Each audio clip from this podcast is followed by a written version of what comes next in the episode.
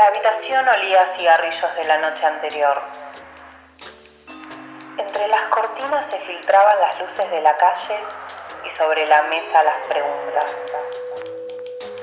Las preguntas sobre ese caso en el que no podían dejar de pensar. Noir Podcast.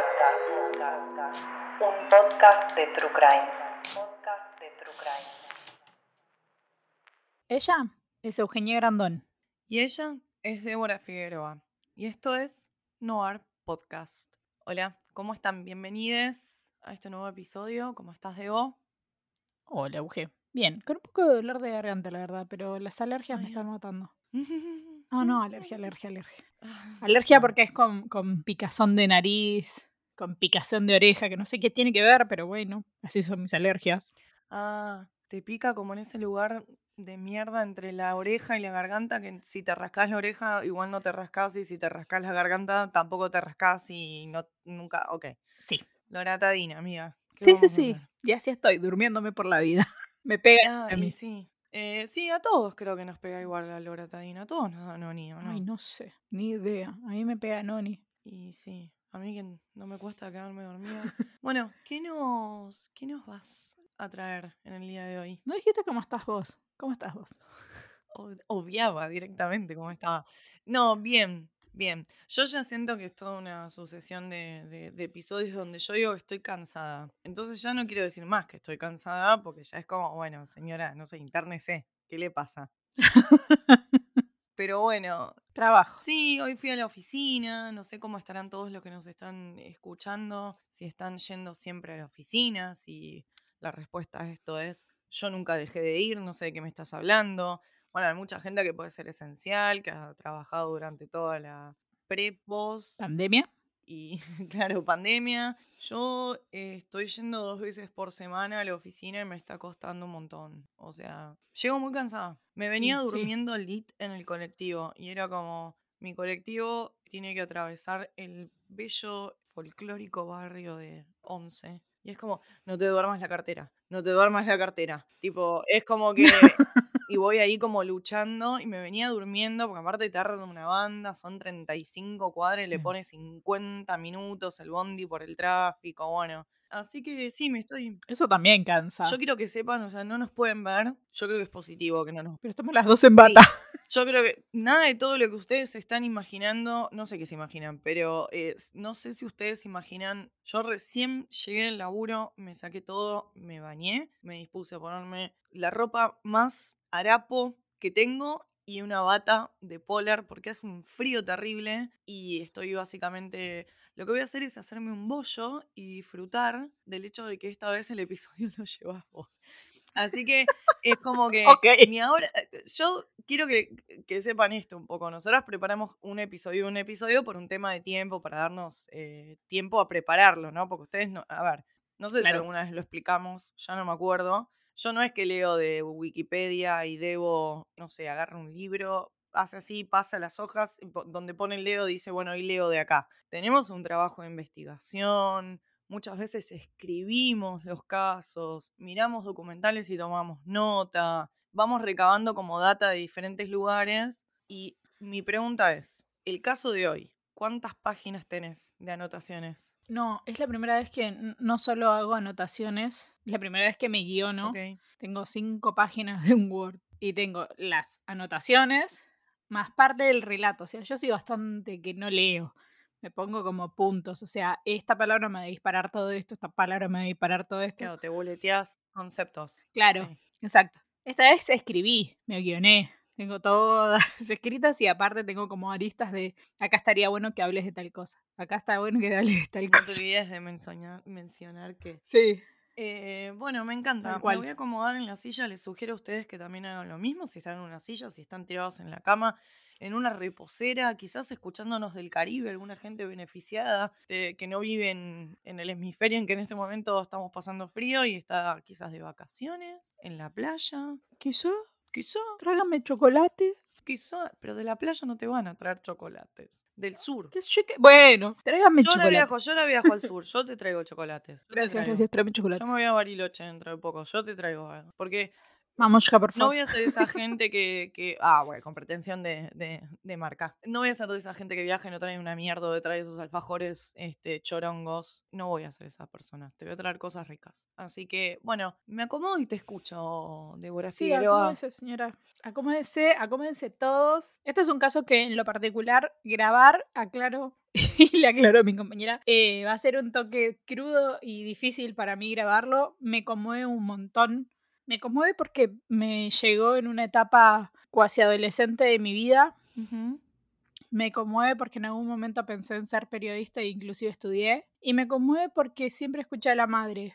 Y ahora que soy madre, me conmueve. Claro. Vamos a hablar de un caso que es muy argentino, que es el caso de Cabezas, de José Luis Cabezas. Es un periodista argentino, el cual fue asesinado de una forma muy cruel por parte de un empresario y un montón de gente que lamentablemente no terminó de pagar lo que tenía que pagar. Y perdimos un gran fotógrafo, porque yo he visto fotos de José Luis Cabezas y son maravillosas. Y una familia perdió un hijo, perdió un hermano, y perdió un padre, perdió un compañero de trabajo y perdió un esposo. Entonces, a mí, en lo particular, me conmueve un montón. Así que les voy a empezar a contar primero que nada cuándo sucedió, qué fue lo que sucedió y después van a saber por qué sucedió. Un relato un poco raro va a ser, pero me gustaría contarlo de esta manera.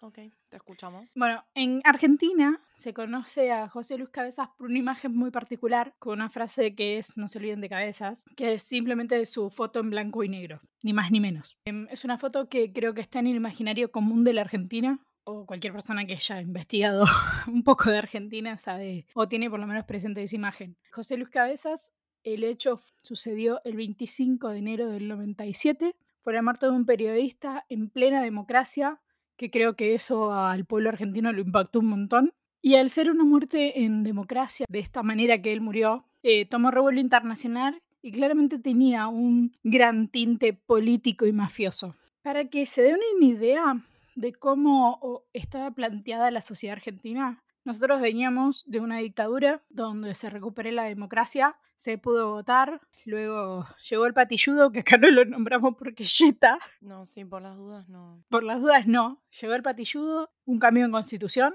y fueron dos segmentos, por decirlo de alguna manera, dos periodos del presidente. Claro, tuvo la, la elección y la re- reelección, como decía él, porque era de La Rioja, entonces eh, hablaba así. La- el cambio de, de- de la constitución al que se refiere Debo es básicamente el hecho de que cuando un presidente terminaba su mandato no podía ser reelegido más de una vez. Él lo que hizo es hacer un cambio de la constitución para ver si podía ser reelegido otra vez más. Que ya, ¿no? Roza un poquito en, en- en ser un poquito déspota. Y un Sí. poquito dictador, te querés aferrar ahí al silloncito de Mitre de una manera. Claro, el poder.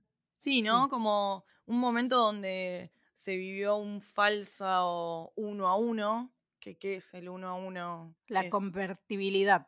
Exacto. Que bueno, que quizás nos está escuchando gente donde vi- que, que vive en países donde son muy felices y no saben lo que es la inflación, ni las corridas cambiarias, ni los cambios de precio continuos de los de todo lo que comes, lo que consumís. De un día para el En aquel otro. momento habíamos llegado, claro, habíamos llegado al, al, al uno a uno, que era básicamente, era una falsa sensación. Digo falsa porque no duró una mierda y después lo único que nos quedó fue un estado completamente vaciado, devastado, Destrozado. eh, básicamente donde, lo voy a decir, Carlos Saúl Menem vendió todo el estado y privatizó por completo.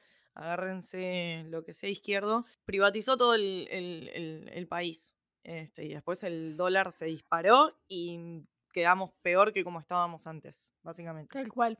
El 1-1, la convertibilidad que, que mencionaba mm, Eugenia, es básicamente por, no sé si decirle ley o un decreto, establecía que un peso argentino era un dólar americano. Entonces, claramente destruyeron toda la industria argentina. Por eso terminamos peor de lo que estábamos. Hablando un poco de la época histórica, el pueblo argentino tuvo que padecer, sufrir, no sé, un montón de cosas más. El asesinato de María Soledad Morales en el 90, atentado de la Embajada de Israel en el 92, atentado de la AMIA en el 94. Me recuerdo de todo. Sí, es terrible. El asesinato del soldado Carrasco en el 94. Sí, La explosión de Río Tercero, que era una fábrica Sí. militar, sí, en el 95. sí. Sí. La muerte de Carlos Nair Jr., que es el hijo del presidente en un accidente extrañísimo, que recién ahora la madre por fin pudo decir que eso fue un atentado. Ah, lo dijo Zulema Yoma, lo dijo Sí. abiertamente que, que- que sabe que es una... Nada, no sé si te querés meter mucho en ese tema, pero quizás algún día lo- podremos hacer.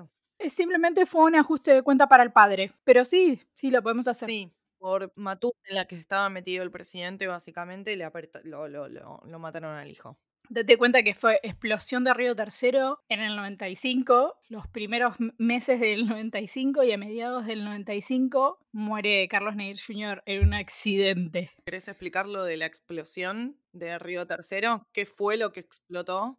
Lo que explotó en Río Tercero fue una fábrica de armamento que nosotros teníamos acá, era una de las pocas que habían quedado militar, y explotó y claramente se llevó medio pueblo. Y al poco tiempo muere el hijo del presidente y claramente fue como que... Iba en, una, en un helicóptero y, y al helicóptero básicamente lo bajaron con un misil antiaéreo. Sí. O sea, Y ese sería un lindo un, un- un caso. un lindo episodio, Sí. sí. Porque bueno, se decía que el presidente había estado Involucrado. involucrado en la venta de armas Exactamente. ilegal, ¿no? Que también está cual. vinculado con, la, con el tema de la AMIA y Exactamente. con la embajada. Exactamente. Porque a quién le estaba vendiendo las armas? Mm. A la gente del Medio Oriente, que después en teoría son los que nunca se adjudicaron los atentados, pero se dice que fueron los culpables de la, la AMIA. Es, es, una, es una sede judía que metieron básicamente un camión bomba y volaron todo. Después este, la embajada también fue, Sí, lo, fue lo mismo, mismo. básicamente. Sí. La embajada de Israel. O sea, todo, todo muy corrupto. Sí, O sí. sea, todas estas cosas pasaron porque esto era un cabaret, básicamente, era un quilombo. Sí.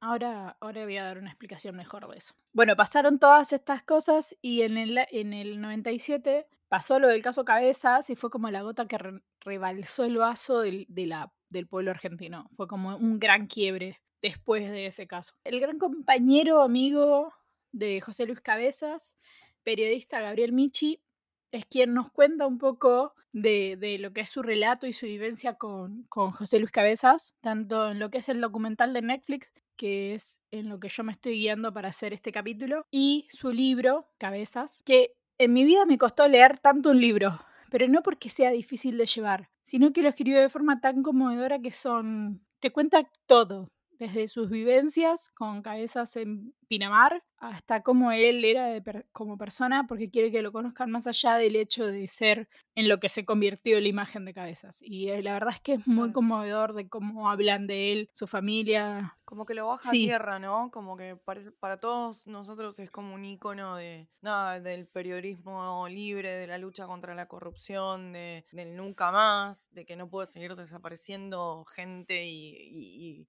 y aparecer muerta así en, el- en democracia.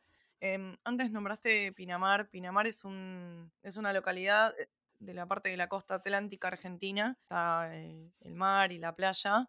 Pinamar es uno de los lugares emblemáticos donde suele veranear la gente con más poder adquisitivo cuando lo hace dentro del país y dentro de la costa atlántica. Pinamar es como el lugar más, más caro y en ese momento era como el, el lugar top donde iba la farándula y la gente con plata y poder y políticos, ¿no? También. Claro, el periodista Gabriel Michi y fotógrafo Gabriel, eh, perdón, José Luis Cabezas hacían como las temporadas de Pinamar y como dice Gabriel Michi era el lugar emblemático donde el jet set argentino se mezclaba con la peli eh, con las políticas y los empresarios, claramente hacer negocios no muy claritos.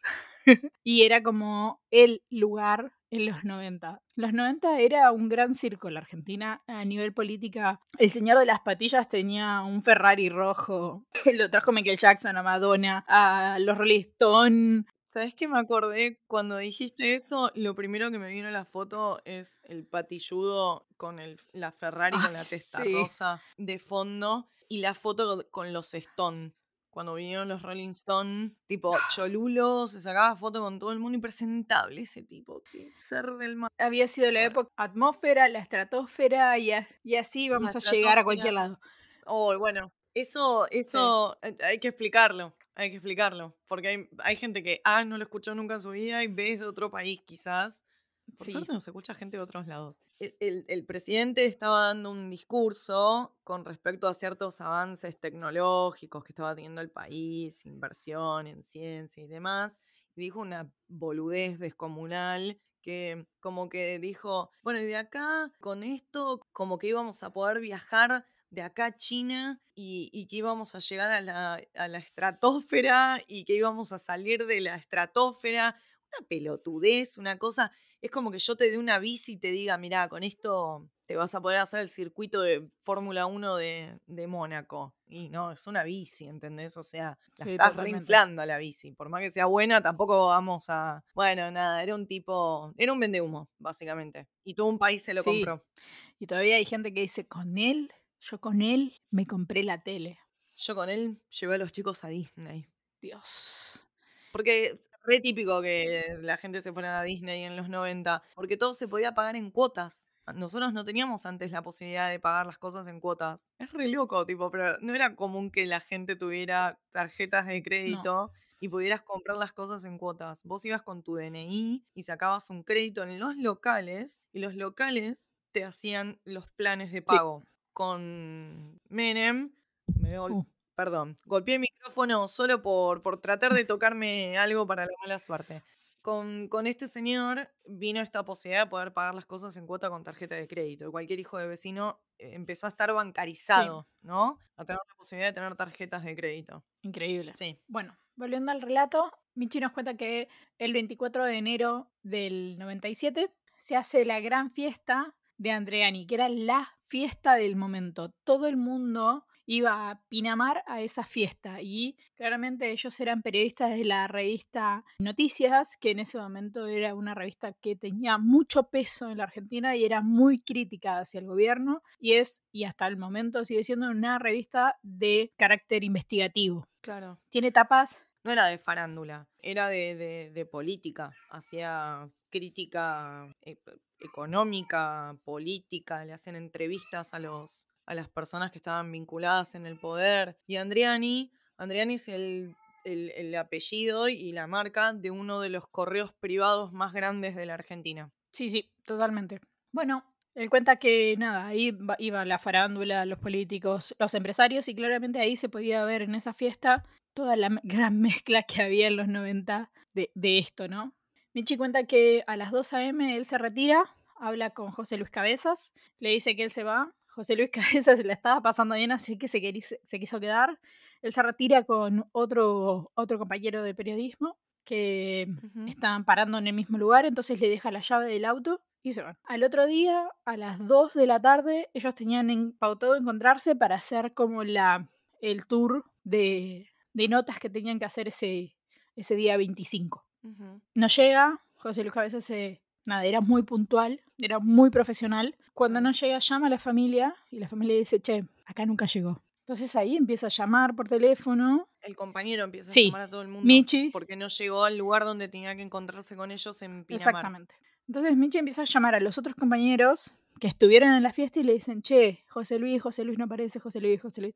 Bueno, se organizan y en eso le comentan que a las 5 de la mañana él sale de la fiesta y se va. O sea que hasta las 5 de la mañana sabían dónde había estado. Claro, lo Sí. vieron. Bueno, esto ya es el 25, ¿sí? Entonces, haciendo lo que es la búsqueda, se dividen y algunos empiezan a hacer como la búsqueda, la búsqueda tí- típica. Hospitales, y por si tuvo un accidente, hablar con otra Sí, gente. pensaron que capaz tomó en la fiesta, que puede haber chocado con el auto, eh, que se puede haber capaz quedado, no sé, capaz se dio cuenta que estaba muy mamado, se tiró dormida dentro del auto, puede estar en algún lado, qué sé yo. Uno nunca sabe. Sí, Entonces lo sí, empezaron a buscar. Michi tenía relación con lo que era la policía de Pinamar. Sí. Se acerca al comisario Alberto Gómez, ¿sí? comisario de Pinamar, Ujú. y él le dice, che, estoy buscando cabezas, ¿sabes algo? Y entonces, Que igual Pinamar no deja de ser medio como un pueblito, tipo. Sí, es un pueblito. Gran ciudad. Es un re pueblito, por eso, tipo, es como todo el mundo se conoce con todo el mundo, los que viven ahí. y a Michi le resulta muy, muy particular que el- lo primero que le pregunta, sin decirle nada, si sea lo único que le preguntó, che, no encontramos a cabezas, fue que, en qué auto se movían. Entonces, Michi le responde, en un, en un Ford Fiesta Blanco. El comisario se va hacia adentro de la comisaría, entra a su oficina, agarra el handy y le dice, che, me parece que reconocemos el cuerpo. Sin hablar con Michi. O sea, solamente le pregunta esto a Michi y se mete dentro de la comisaría a hablar por el handy. Michi claramente lo sigue y escucha esto. Lo agarran, lo dirigen hacia lo que es la cava. La cava queda en General Madariaga. La costa argentina tiene esta particularidad que son pueblo, pueblitos, por decirlo de alguna manera, pero son lugares muy pequeños conectados unos entre otros por una ruta, que es la ruta 11. General Madariaga no quedaba muy lejos de Pinamar. Lo dirigen hacia lo que es la cava de General Madariaga, le dicen que él tuvo un accidente, el Michi le dice al, comisario, ¿vos sabés quién es cabeza? Vos lo tenés que reconocer, porque, sea, ¿por qué me estás llevando? Le dice, no, pibe, eh, no queda nada del cuerpo. El auto fue quemado, tu amigo está calcinado. No se le puede reconocer, vas a tener que reconocer otras cosas. Y Michi, siendo periodista y siendo periodista de investigación, fue como que no, no terminaba nunca de entender qué estaba pasando con, con su amigo, que sea, qué, qué había pasado con su amigo. No, no, caía, básicamente. No, claro, es que dijo, bueno, no sé, hubo un accidente, y se prendió fuego el auto. O sea, como que hasta el momento lo que él no pensaba es que había un tercero involucrado en la muerte de, cabezas, básicamente. Sí, sí. Bueno, llegan a General Madariaga, lo llegan a, la cava, lo hacen, lo hacen pasar, le muestran el auto. El auto tenía ciertas características que él reconoce y le muestran una bota o parte de una bota tejana, un reloj, un par de esposas, detalle aquí, y un manojo de llaves. En el manojo de llaves, Gabriel reconoce una, entonces de su bolso saca su manojo de llave y algunas llaves coinciden. Para que reconocer o saber que era, lo que hacen es, ellos tenían una base en Pinamar de una oficina y esas llaves que él tenía había en esa oficina. Entonces lo llevan a esta oficina y con las llaves abren eh, la, puerta. Claro. En el relato que hace, hace Gabriel dice que en el momento de que dio la segunda vuelta a la llave, él se dio cuenta de que había perdido a su amigo, había perdido un compañero y que no entendía lo que estaba pasando.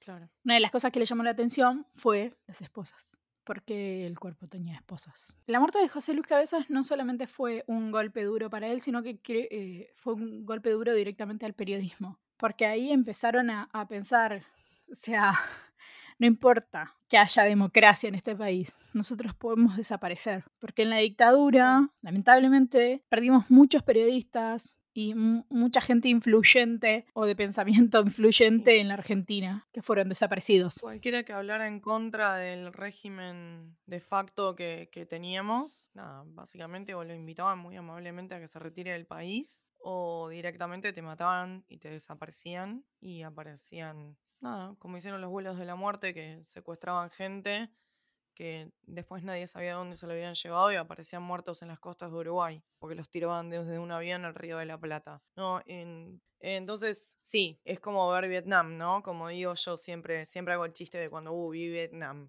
Y sí, ves que pasa esto de nuevo y claramente decís, bueno, ok, ¿con quién se metió? ¿A quién le sacó una foto? ¿Qué publicó la revista Noticias? ¿Qué, qué fue lo que llevó, no? Que claramente, o sea, porque el tipo claramente lo habían matado.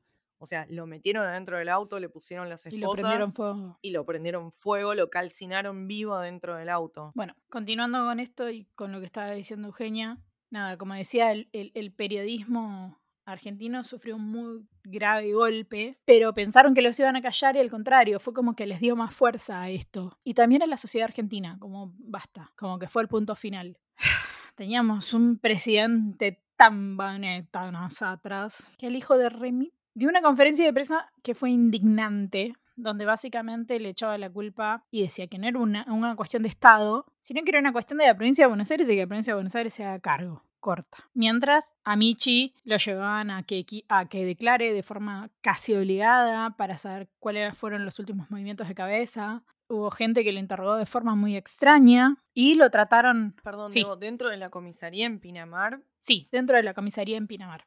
Ok, ¿y a qué te referís con que lo interrogaron en forma extraña? Vino gente de la brigada a interrogarlo. No lo, no, lo interrogó, o sea, de la brigada de Buenos Aires. O sea, de acá. Claro. Y eh, entonces, ¿en qué quedamos? ¿Es un, ¿Es un problema de la provincia de Buenos Aires y se va a hacer cabo Pinamar? ¿Y por qué mandan gente desde acá? Para saber qué pasa entonces. Claro, ahí va. Al tipo le decían, habla que no pasa nada, nosotros te cuidamos. Pero aparte que hable, ¿qué si él no sabía que le había pasado al compañero? Punto A. Punto B, la revista Noticias ya, ya tenía este tinte, como dije, de, de periodismo de investigación. Y una de las noticias como más relevantes que ellos habían surgido o habían sacado fue la corrupción de la policía bonaerense, eh, la gran famosa nota, la maldita policía.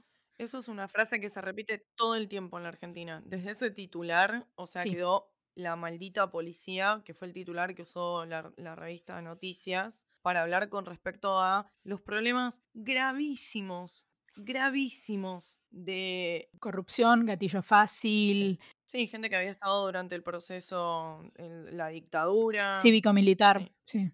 Entonces era como, había, había que hacer una limpieza, básicamente. Había gente muy facha. Sí, recordemos que en el 82 vuelve la, la democracia. Entonces estábamos en el 90 y. Siete. O sea, 15 años. Sí, una Qué democracia, no, muy joven, la verdad. Muy joven. eh, hacía 15 años de nuevo que se podía vo- votar y que la gente dejaba de desaparecer y te dejaban de matar por pensar diferente a lo que estaba en el poder. O sea, no había pasado tanto tiempo. No, la verdad es que no. Era, era. Todavía la gente seguía con miedo, creo. Creo que, que este punto fue como el quiebre de no. de ya está. Bueno, que como te dije antes, esto tenía un. eso era- un crimen que tintas de, de, de un crimen político y mafioso. Entonces acá sale la frase de a Dualde le tiraban el muerto. ¿Quién es Dualde?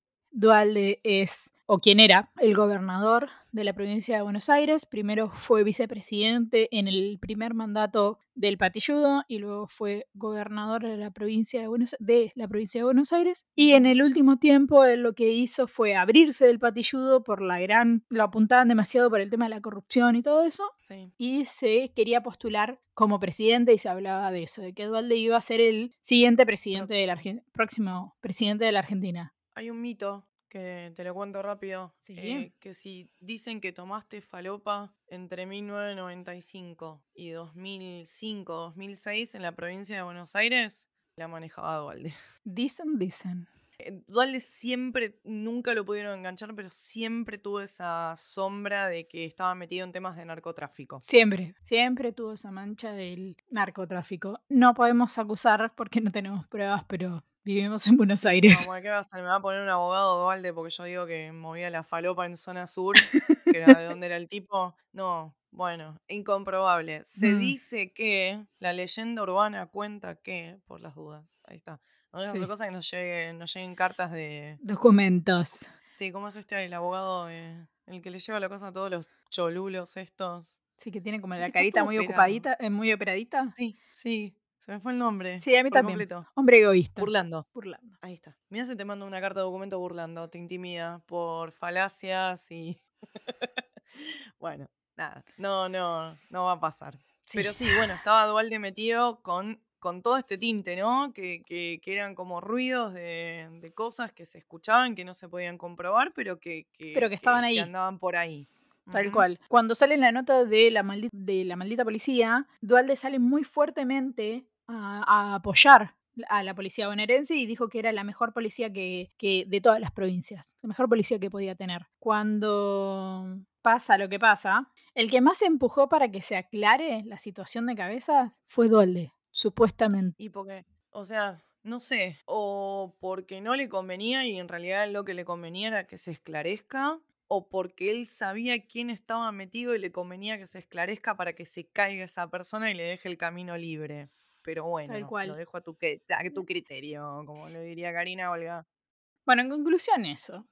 No, no negamos ni dementimos nada Ni afirmamos Del- nada. del señor Duvalde que después en una movida política terminó siendo presidente de la Argentina. Sí, eventualmente lo logró, ¿no? Pero igual que, que estuvo Sí. una semana como presidente, una cosa así media falopa, en el 2001. No, no, estuvo, sí, fue el último presidente hasta las, hasta las elecciones y después eh, lo tomó Sí, Néstor. pero no me acuerdo cuánto tiempo llegó a estar en el poder, entre comillas, con un país Mm, no me acuerdo. completamente prendido fuego mal. Bueno, siempre empático él y su señora Chiche Dualde. Chiche Dualde siempre siguió trabajando, es diputada y Chiche ha votado sistemáticamente contra todas las leyes. Votó en contra del aborto, votó en contra del matrimonio igualitario. Bueno, una divina, Chiche. Sí, hermosa, una hermosa Sí, política. ella y el- su marido, gente muy bella. Bueno, para entender un poco de lo que se trataba el periodismo de la revista Gente, les cuento que entre las notas que, que habían tenido, que había sido fotógrafo José Luis Cabezas, había sido el tema de la maldita policía, entre otros, y se está investigando de forma muy fuerte a un empresario que no se le conocía la cara, que era el empresario Jabram. Y hasta acá dejamos en suspenso esta parte. Una vez que mm, se le hace la autopsia a José Luis Cabeza, se determina que no solo fue torturado, maltratado, golpeado y que tenía hematomas por todo su cuerpo, sino que eh, su muerte fue, perdón, producto de un disparo de arma de fuego en su cráneo. Luego de eso, que fue muerto en la misma cava donde fue quemado, fue puesto en el auto y fue prendido fuego. Claramente como un mensaje se dice que a Duvalde, sino que también a todo el periodismo. Sí, de córtenla. Sí, cuando se entrega el cuerpo de José Luis Cabezas, se hace el velatorio, se entierra. No solamente fue lo que es su familia, su entorno, sino gente común. Acompañó su féretro. Fue un, un- un entierro multitudinario y hubo gente, mucha gente. Claramente no le permitieron entrar al- a lo que era el panteón de entierro, ¿Dónde, dónde lo, sino que se quedó afuera. enterraron? ¿Te acordás? Lo que leí era la chacarita, Ah, pero como él estuvo mucho tiempo con el tema de la investigación y que tenían que exhumarlo para volver a hacer autopsia y todo eso, no sé dónde al final finalmente pudieron Ok, pero el inicial fue en enterrar sus Chacarita, restos. que, que es como un lugar... Su inicial fue en Chacarita. Eh, Chacarita es uno de los cementerios, es el cementerio más grande de la Argentina. Está en Capital Federal, en el barrio, en el barrio perdón, de La Chacarita. Es un cementerio público, no es, no es privado y por lo tanto el, el ingreso es para todo el mundo. O sea, no, no, no es que va a estar restringido. Y mucha gente fue como en apoyo de. como, como parte como de una manifestación, ¿no? Como diciendo estamos acá y queremos justicia, queremos saber quién, quién hizo esto. Sí, bueno, eh, lo que hizo el periodismo, más allá de acompañar el féretro y todo eso, se- una vez que finalizó todo, se dirigieron a lo que era el obelisco en forma de protesta Y dejaron en principio las cámaras en el suelo, pero después se dieron cuenta que eso era como un mensaje de derrota. Y ahí se produjo el famoso camarazo, que es algo mitológico importante, no sé cómo decirlo. En lo que es el periodismo argentino, un hito, gracias, un hito, donde levantaron las cámaras al cielo y las empezaron a disparar en protesta y en conmemoración a José Luis. Después de esto, de forma sistemática, a Michi, a su familia, a la familia de cabezas, se le empezó a hacer amenazas de forma concreta y directas. Lo llamaban por teléfonos, Anónimas, anónimamente. Nunca nadie se hacía cargo, ¿no? claramente. Donde las llamadas telefónicas era basta, cortala, dejen de investigar, los vamos a matar, son los próximos. A Michi le han dejado balas en la casa, lo han seguido, lo han esperado en la casa. Y él empezó a tomar tácticas que tenía cuando era periodista en eh, la época de dictadura. Caminaba al contrario del tránsito, cosa de que Claro, para que no no lo secuestraran. Claro. Creo que eso fue lo más, una de las cosas más impactantes. Lo mismo para la familia de cabezas que tuvo que hacer exactamente lo mismo, empezar a, a tenerse cuidado. Pero aparte el dolor, el duelo, la pérdida, tener que vivir con miedo pensando que para colmo te puede volver a ocurrir otra desgracia más, ¿no? Que se lleven a alguien más, que maten a alguien más. Sí. Terrible. Pobre gente. Bueno, Dualde, como dije, era uno de los impulsores de se resuelva esto. Ya sé que le convenía por un lado, Sí. le convenía por el otro, no importa, pero era uno de los impulsores. Y entonces lo que hace es ofrecer una recompensa. Claramente acá sale la carne podrida. Y en esa carne podrida aparece un testigo. Ese testigo acusa directamente, falsamente, en realidad, a Margarita. ¿Quién es Margarita? Es Pepita la Pistolera. Es, un fa- es, es una persona bastante conocida acá por eh, diferentes incidentes que ha tenido con, con la policía y que el- lo primero que hacía la mujer era di- disparar. Entonces se comió el mote. Que, era una, un- una ladrona. Era una ladrona de guante blanco y cuando se la veía apurada, disparaba. Terminó siendo regente o regenteaba mujeres. Era Acá, Fiola. Sí, tenía los cabarets de lo que era Mar del Plata, era Prácticamente ella era toda la, era la única dueña de todos los cabarets y esta persona, sí, los lo acusa directamente a, ella y a la banda de los Pepitos, que eran como sus guardaespaldas, diciendo que ellos lo querían matar a José Luis Cabezas porque los estaba amenazando con unas fotos que le había sacado donde estaban vendiendo nada, drogas. Entonces ahí ya le ponen a José Luis Cabezas el tinte de extorsionador, lo cual nadie se lo comió. O sea, ellos seguían diciendo de que José Luis Cabezas no hacía eso. Lo quisieron ensuciar, no lo lograron claramente, pero la banda de los Pepitos y a Margarita lo llevaron preso. En la investigación... Bueno, que después de todo no está mal porque seguramente había, ahí había trata de blancas, así que que caigan, mira. Sí, olvídate. Igual de todas maneras después salen libres. Bueno, este supuesto testigo estrella que tenían, en realidad era un investigador que era un expresidiario que la policía bonaerense lo saca por, ¿De, la cárcel por un convenio y empieza a ser de colaborador de la policía bonaerense y termina siendo un investigador o colaborador de la policía bonaerense. Pero no entiendo, ¿era testigo de qué? Supuestamente este testigo que era esta persona, que era un expresidiario, que tenía un convenio con la policía bonaerense, es quien los acusa a Pepita Pistorea y al bando de los Pepitos de que ellos mataron ah. a Cabezas porque Cabezas los extraccionaron. Hizo, un trato. Claramente. Le hicieron, una reducción de condena, algo. Le dijeron, mira, si vos decís que viste esto, esto, ¿cuántos años te quedan? ¿15? ¿Cuánto cumpliste? ¿20? Listo, ya está. Si vos hacés lo que tenés que hacer acá, te largamos, le dijeron. De Y este, eh, todo este convenio que vos estás explicando que era... Porque era una manera de cerrar el caso. Tal cual. Que vos estás explicando sucedió siete meses antes de que sucediera el hecho de cabezas. De que a él lo largan, de que a él lo infiltran en la banda de los pepitos. O sea, como que ya tenían todo mm. muy planeadito. Como para cubrir todo, ¿no? Claro. Pareciera como que ya sabían lo que iba a pasar en los próximos meses, digamos. Tal cual. Sí, era como, está todo muy organizado en ese sentido. Lo liberan a él, lo meten adentro de la banda de los pepitos, sucede lo le dicen crimen organizado. Tal cual. ¿No? Mejor dicho, imposible. Bueno, y ustedes se preguntarán, ¿qué llevó a la muerte de José Luis Cabezas? Como le dije anterior... La, realidad, ¿no? O sea, el real motivo. tal cual. La revista donde trabajaba el periodista Cabezas que era la revista Noticias, era un gran centro de investigación y generaban denuncias y notas, nada, acusando no solamente a la policía bonaerense con este título de la maldita policía, lo que hace cabezas es que cuando se lanza esta gran noticia o este, este título de la maldita policía, le saca una foto al comisario Klosik o Cloix, que era como el jefe de la policía bonaerense.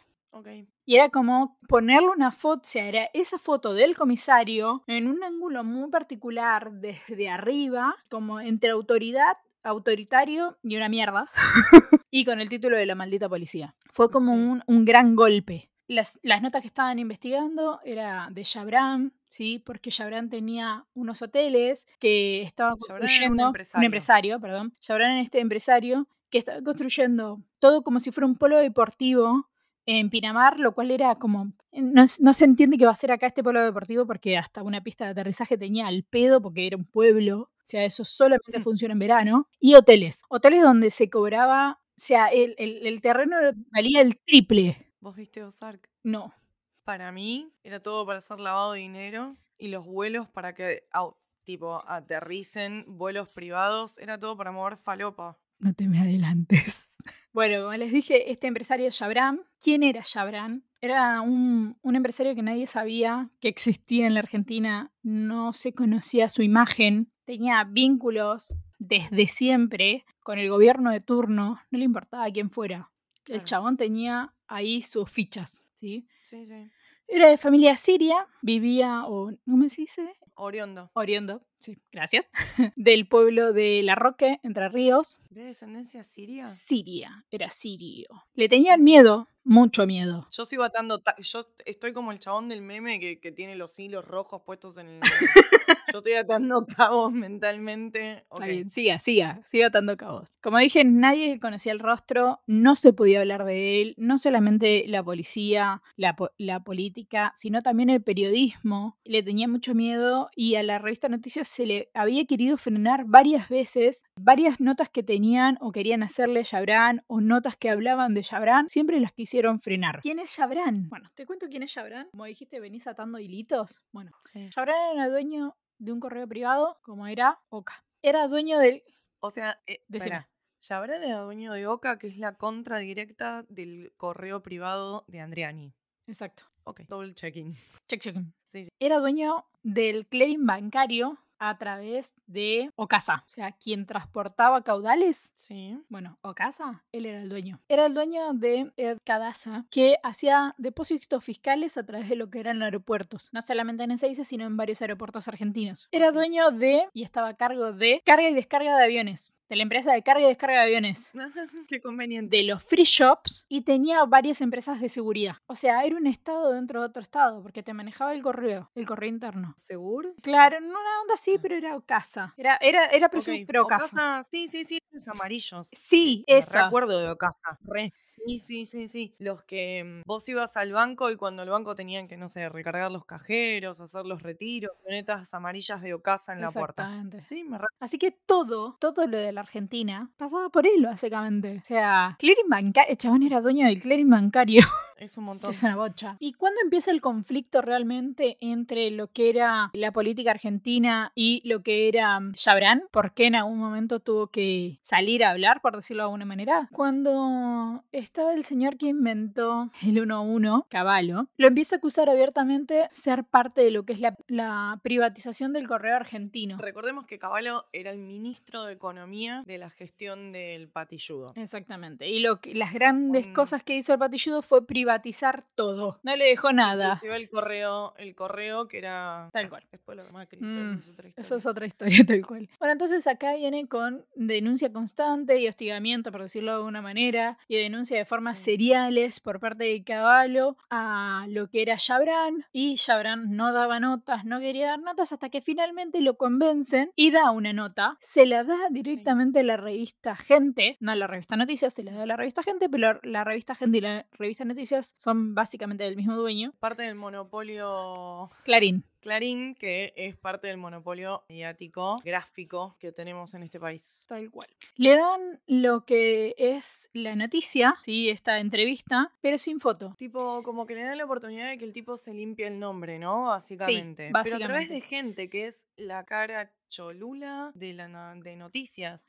Porque Noticias se encargaba de política y demás. Y en la gente salían en, en aquellos años, no sé, Valeria Massa. En, Estos son mis hijos rubios y adinerados. Ese tipo de pelotudeces ponía gente en la tapa. Sí, totalmente. Claro. Bueno, y acá empieza con las denuncias, entonces le dan como la posibilidad de limpiar su nombre a través de la entrevista. Esta entrevista es la da, tienen un montón de como titulares y cosas para sacar de la entrevista, pero en el momento de la foto, foto. dicen sin foto. Sin foto porque sacarme una foto a mí es como ponerme un tiro en la cabeza. Frase textual de él. Entonces, nada, salieron sin foto. Esto fue previo, todo lo que estoy contando en este momento es todo previo al asesinato de cabezas. O sea, para que ustedes se den una idea por qué llegó el asesinato de cabezas. Después de esta entrevista donde él intenta limpiar su nombre, en el verano del 96, Chabran empieza a ser la, figura buscada, la figura de, querer dar la nota, la figura de la foto. ¿Quién era este empresario argentino que tenía tales manejos como los que tenía? ¿Cuál e- qué era lo que estaba tratando de hacer en Pinamar. Y claramente Revista Noticias iba contra eso, contra la construcción de los hoteles, contra la construcción del polideportivo, porque claramente iba un lavado de dinero importante. ¿Vos decís que Noticias iba en contra? Y hasta ese momento sí, para mí, hasta ese momento sí. Porque siempre, para mí, no sé si iban en contra o quisieron dar la Mm. tajada que le correspondía al dueño de papel prensa y dijo, entonces, ¿sabes qué? Te prendo fuego con los... No sé, Mm. la verdad es que es discutible. Como dije, en el verano del 96, Chabran empieza a ser como la figura buscada y acá empieza la cacería que tiene cabezas para lograr la foto. En el verano del 96 por fin logran la foto en el bañero de Pinamar. La foto que es oh, icónica de Chabran caminando por la playa junto a su mujer fue la foto que en algún punto le puso como el tilde o, lo marcó a cabezas. No solamente por, e- por el hecho en sí de que esta foto fue que ahí se puso el, el ojo porque le puso el rostro al empresario por fin y fue como re importante, sino que también fue como se puso un nombre en la prensa, o sea, quien sacó esa foto fue Luz José Luis Cabezas. Pasa Claro, lo que es el verano y la temporada del verano del 96, ellos vuelven a Buenos Aires y a su vida normal, por decirlo de alguna manera, y en el verano del 97 ellos vuelven nuevamente a Pinamar. Primero llega José Luis Cabezas y luego llega Gabriel Michi. El 15 de diciembre, cuando se encuentran Milla y Cabezas en los bañeros de Piñamar, José Luis le comenta que aproximadamente entre el, entre el 1 de enero y el 15, cuando ellos llegaron, un informante le dijo que Chabran estuvo preguntando por él y su dirección en Buenos Aires. De todas maneras, acá nuevamente empieza lo que es la búsqueda por la nota nuevamente de, de Cabezas y por lo que era su seguridad. Su seguridad había tenido varios encontronazos con lo que eran los medios y dentro de lo que era eh, su seguridad había ex militares y claramente la cúpula tenía represores de la última dictadura militar. Hay uno, hay una nota que le hace uno de. Sí. Que quiere permanecer anónimo. Que dice, hombre, 25 años después, Po habla y dice, trabajar con Shabram era como trabajar dentro de un régimen. Sí, totalmente. Literal. Bueno, el chabón, dentro de las notas que hizo, le preguntaron qué era para él el poder, estoy hablando de Shabram, y él dijo que el poder eh, era como ser impune ante todo. Y acá lo pinta totalmente de lo que era o no era capaz el chabón. Bueno, volviendo a lo que era la investigación y la muerte de José Luis Cabezas, Dualde consigue una pista. Esta pista venía de un chofer de un intendente de la provincia de Buenos Aires que decía que él sabía quién lo había matado o por lo menos quién habían sido parte de quien los había secuestrado antes de matarlo a José Luis Cabezas. El per de, este, de esta persona de este intendente de la provincia de Buenos Aires, dice que no quiere hablar, que no quiere ser parte de todo eso porque tenía miedo. Justamente ese día que habla Dualde con el intendente, juega Argentina. Entonces lo invita a su casa para ver el partido. La casa de Dualde tenía cámaras y micrófonos por todas partes, en las cuales él había instalado. Cuando llegan, pasan todo el día ahí, ven el partido, el tipo se termina relajando, dice que no quiere ser parte de nada, pero le cuenta todo. Cuando le cuenta todo, queda grabado. Y con ese VHS, se dirige a lo que era Dolores. O sea, este tipo, que era el chofer de un intendente, pasa el día en la casa de Dualde mirando un partido de fútbol, se relaja, le cuenta lo que él dice saber con respecto a quiénes son los culpables de secuestrar a Cabezas y matarlo. Y Dualde, con ese video como evidencia, lo presenta ante la justicia. Sí, sí. Ante la Fiscalía de Dolores, que Dolores, eh, la Fiscalía de Dolores era quien llevaba el caso de, la causa de, de Cabezas esta pista lleva directamente a la banda de los hornos. ¿Dónde quedan los hornos? Que es un barrio dentro de La Plata. Esta banda, sí, de, gente que pertenecía también justamente a la barra brava de un equipo de fútbol, la cual no mencionan, ni en el libro ni en el documental que, tiene Netflix. ¿No dicen de qué partido, de qué, de qué club era? No, no, no, no lo ¿Por qué? Ni idea. Yendo a Google. Sí, dale. Bueno, los detienen, los, los hacen declarar y desde el momento uno de la declaración ellos hablan que ellos fueron contratados, fueron llevados a Pinamar y dicen directamente y acusan directamente a los policías que estaban relacionados a la muerte de cabezas.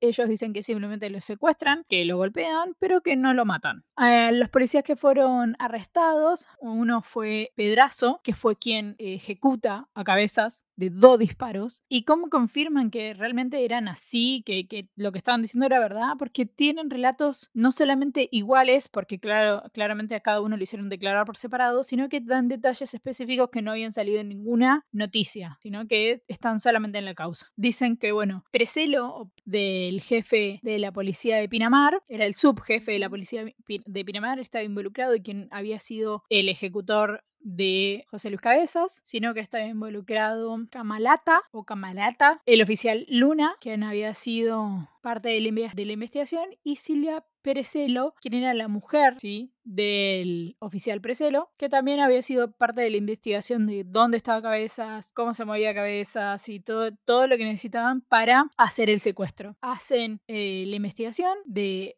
hasta dónde llegó, hasta el secuestro de Cabezas, y dicen que Cabezas se le secuestra en la puerta de la casa donde él estaba hospedado con su familia y que no quiere hacer ruido para no poner en peligro a su familia y desde ahí se lo llevan. Que lo golpean hasta llevar a la cava y en la cava Preselo le da dos tiros, lo sube al auto y lo prenden fuego finalmente. ¿Cómo comprueban la comunicación entre la policía bonaerense y Chabran? Como les dije al principio, este caso tomó revuelo internacional y el FBI le presta a la Argentina un sistema operativo que se llama Excalibur. Era todo un, un, nuevo componente de investigación que lo que hacía era rastrear llamadas y era a través de satélite donde podían hacer la ubicación de todas las llamadas que había hecho los oficiales y con quién se comunicaban. Entonces ahí descubren que Preselo, siete meses antes, o sea, cuando sacan a este supuesto testigo que acusa a la banda de los Pepitos, empiezan las comunicaciones con Brasil, SRL, que era una empresa de seguridad de Chabran. Era la principal que tenía Chabran. Hablan con Gregorio Ríos, que era la mano derecha de Chabran, y las comunicaciones duraron hasta la noche del asesinato. Luego muere. Eran comunicaciones que no se sabía lo que decía, pero se veían que Ríos hablaba de 10 a 15 veces por día con la comisaría de Pinamar, lo cual era claramente y específicamente al teléfono de Presero. Bueno, la investigación y todo, y todo esto llevan a que finalmente hagan lo que es la atención de Chabran y al momento de querer ir a detenerlo, Chabran desaparece, no lo encuentran por ningún lado. ¿Vos te acordás de lo que era esa persecución por todos lados? ¿Te acordás de algo de eso? Fue impresionante. Sí, se fumó, se fumó de la faz de la tierra el tipo. Eh, fue, fue increíble. ¿Dónde lo encuentran? Si vos decís, el chabón era multimillonario. ¿Qué harías vos? Estás, prófugo. ¿Dónde te vas? Y primero trato de salir del país. No sé, me voy a un país que no tenga ley edición, no me puedan sacar. Lo hice bien, ¿no? Sí. Lo que él hace es irse a su pueblo, donde él era oriundo, allá en Entre Ríos. ah, bueno, pero no se fue del país. Estancia, no, no se fue del país. A una estancia y Pueblo Chico Infierno Grande, enseguida descubren que está ahí. O sea, un boludo. Todo. supuestamente esa misma noche que ellos o sea, no llega a prefugarse del país porque esa noche se iba a ir. Él la captura la hacen de día. O sea, el allanamiento a, la estancia, San Ignacio, la hacen de día. Y todo el relato lo hacen por avión. Eso fue como un, hito en, en, las noticias argentinas que todo el mundo estaba mirando cómo relataban que lo estaban yendo a buscar a Jabran. Fue la persecución de O.J. Simpson y el criollo, sí. Sí, totalmente. Cuando llegan a la estancia y hacen el allanamiento, lo buscan por todas partes hasta que llegan a su habitación. Cuando llegan a su habitación se dan cuenta que está cerrada. Cuando hacen el forcejeo para abrirla, él se dispara en la cara. Vos decís, de hora, se dispara en la boca. No, se dispara en la cara. Claro, no se mete el arma en la boca como en las películas, sino que se la pone de frente y se la gatilla en la cara. Exacto, sí. Claramente queda irreconocible y se da como por finalizado lo que es la búsqueda de Jabran porque se da por muerto. De todas maneras, los acusados van a juicio. Los que son policías, sí, tienen eh, reclusión perpetua. Y los que son civiles tienen prisión perpetua. Aclaración, en la Argentina nada es perpetuo. Lo perpetuo son 25 años. Hablando también de que esta gente toda se benefició con la ley del 2 por 1 Sí, y que los policías también tuvieron sus beneficios por ser policías. Claro. Pero bueno. La ley, la ley del 2 por 1 parece oferta de supermercado. No lo es. La ley del 2 por uno fue incorporado eh, en la ley 24.390, fue sancionada en noviembre de 1994. El artículo 7 de esa norma establecía que transcurrido el plazo de dos años previsto en la ley, se debía actuar doble cada día de presión preventiva. Es decir, el beneficio era para las personas detenidas sin sentencia firme. La normativa respondía a los ciertos requerimientos de compromisos internacionales asumidos por la Argentina con respecto del cumplimiento del plazo razonable de la, de la, prisión preventiva, o sea, del tiempo que una persona puede permanecer presa sin una condena firme. Entonces, el objetivo inicial de la ley era buscar una solución a los dilatados procesos judiciales que en el momento en que se sanciona la normativa generaban fuertes reclamos y revueltas en las cárceles. Como que la ley, o sea, había tanto preso que no se daba abasto y tardaban tanto en hacerle los juicios y a vos no te pueden tener indefinidamente con prisión preventiva. En algún momento tenés que empezar a cumplir tu condena porque deberías tener una condena. Eh, entonces, por eso se impuso esta ley del 2 por 1 Entonces, básicamente, cada día que vos estabas en presión, poner tenías un año en presión preventiva, bueno, en realidad tenías dos, porque te regalaban un añito, por lo que tardaba la justicia. Un desastre. Algo que nunca se supo, no se habló, fue que él dejó una carta, una carta suicida, que estaba fechada del día anterior y tenía firmas de él para, de, en todas partes para que no la puedan falsificar, por decirlo de alguna manera, Sí. donde acusaba abiertamente a Caballo por haberlo hostigado y a Dualde por echarle el muerto supuestamente a él y que él era inocente y se moría como una persona inocente. De esa carta nunca se habló, pero es- estuvo. Y dentro del imaginario popular de la Argentina, siempre se creyó que qué, que Jabran no se mató. Y que en realidad el muerto no, se, no era Yabran, que era otra persona, que cambiaron el cuerpo y que Yabran está, no sé, en las Islas Caimán Sí. disfrutando de sus millones. Bueno, Michi al final de- del documental desmiente esto y dice que él también lo pensó durante mucho tiempo hasta que él siendo periodista y periodista de investigación realmente llegó a la conclusión de que el muerto era Jabra y que él se queda con eso, de que el muerto era Jabra. ¿Alguien, ¿Alguien le hizo algún tipo de, le hizo algún tipo de pericia así al cuerpo? Tipo, no sé, Supuestamente sí, le hicieron análisis de ADN. ADN, huellas dactilares, Sí, sí, o sea, de- Supuestamente sí. ponele que quedó algún registro dental, hay un montón de maneras de reconocerlo. Lo pudieron, perdón por lo crudo, pero lo pudieron reconocer a cabezas que estaba calcinado, no iban a poder reconocer a Yabran solo porque se voló la cara. Sí. No, Eh. no, supuestamente dicen que sí, que hubo eh, pericias dentales no, porque se volvió la jeta, se, se la voló la jeta, pero sí con análisis de ADN y con huellas dactilares pudieron reconocer el cuerpo. O Claro. sea, como que sí, pero el, el descontento de lo que era la Argentina en sí, siempre se creyó eso y el, el mito popular es que no era Jabran, que era otra persona, que era el jardinero. Sí, sí. Pusieron un perejil ahí. y- Sí. Tal cual. Pero Michi también habla de que él se queda con el gusto amargo por este tema, de que al día de hoy ninguno de todos los acusados y comprobados involucrados en la muerte de cabezas está preso. Entonces, Eh, yo tengo acá un poco de, de esa data. Las condenas, los asesinos de cabezas básicamente fueron, se dieron en la sentencia en un juicio oral del 2 de febrero del 2000 y se dieron de condenas de 18 a 27 años como máximo. Y acá hay un poco de toda la gente que vos ibas nombrando. De los cuatro integrantes de la banda de Los Hornos, Miguel Retana murió preso en el 2001 el primero en beneficiarse con la reducción de la condena y el combo del 2, del 2 por 1 que recién estábamos hablando fue José Luis Auge, o Auge, o no sé cómo se lee, quien recuperó su libertad el 14 de febrero del 2004. Actualmente trabaja de changarín en el barrio platense de Los Hornos, donde también vive. Ser changarín es una persona que vive de changas, que no tiene un trabajo fijo. Gustavo González obtuvo la libertad condicional a fines de 2005. Ahora está preso por una causa de narcotráfico. Braga vive en Los Hornos y se recibió de abogado, pero obviamente no lo dejan ejercer por sus antecedentes. Pronto serían los demás, eh, incluidos los policías y los jefes de seguridad.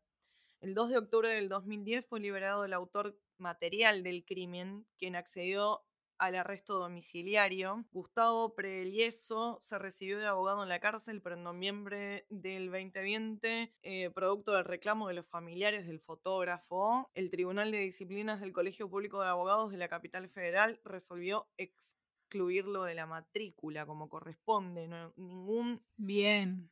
eh, ex procesado, así haya cumplido o no su condena, puede ejercer ni cargos públicos ni, por supuesto, puede ser abogado. En 2016 fue beneficiado con la libertad condicional. Gregorio Río, jefe de seguridad de Chabrán, en 2006 obtuvo prisión domiciliaria y siete años después se le dio la pena por cumplida. De los policías condenados por prestar apoyo logístico, Sergio Camarata fue liberado en 2006, pero regresó a la cárcel en 2012 tras una revocación de su pena murió tres años después. Y el oficial Aníbal Luna es el único que teóricamente continúa preso bajo un régimen especial que también teóricamente le permite salir 72 horas por semana.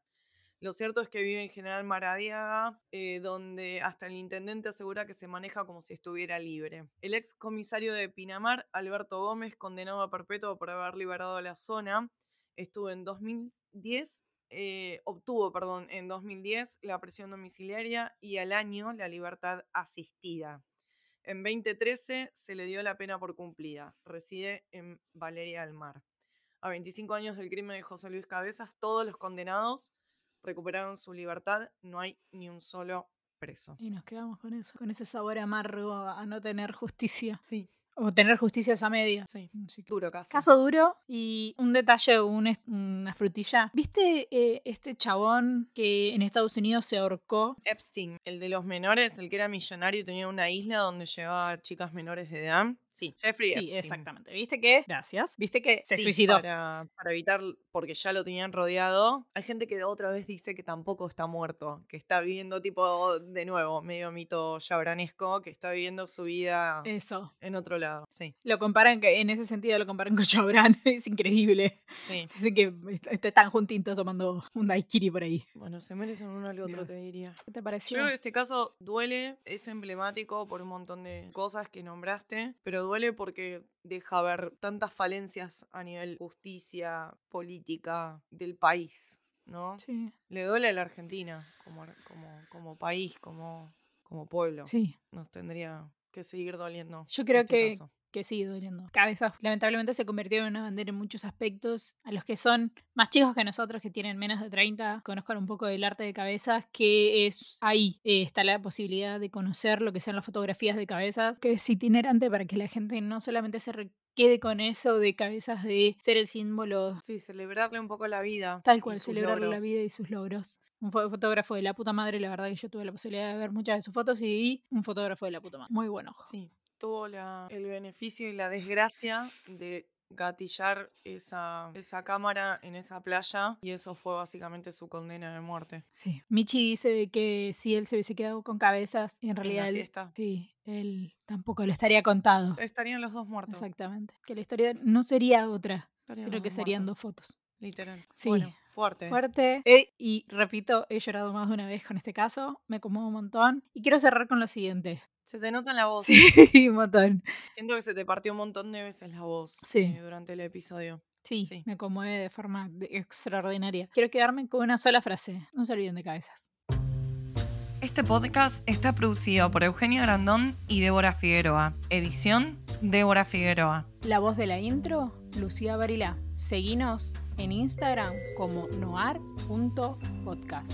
Escuchen, dejen su review y síguenos en Spotify, Google Podcast, Apple Podcast y donde escuches podcast.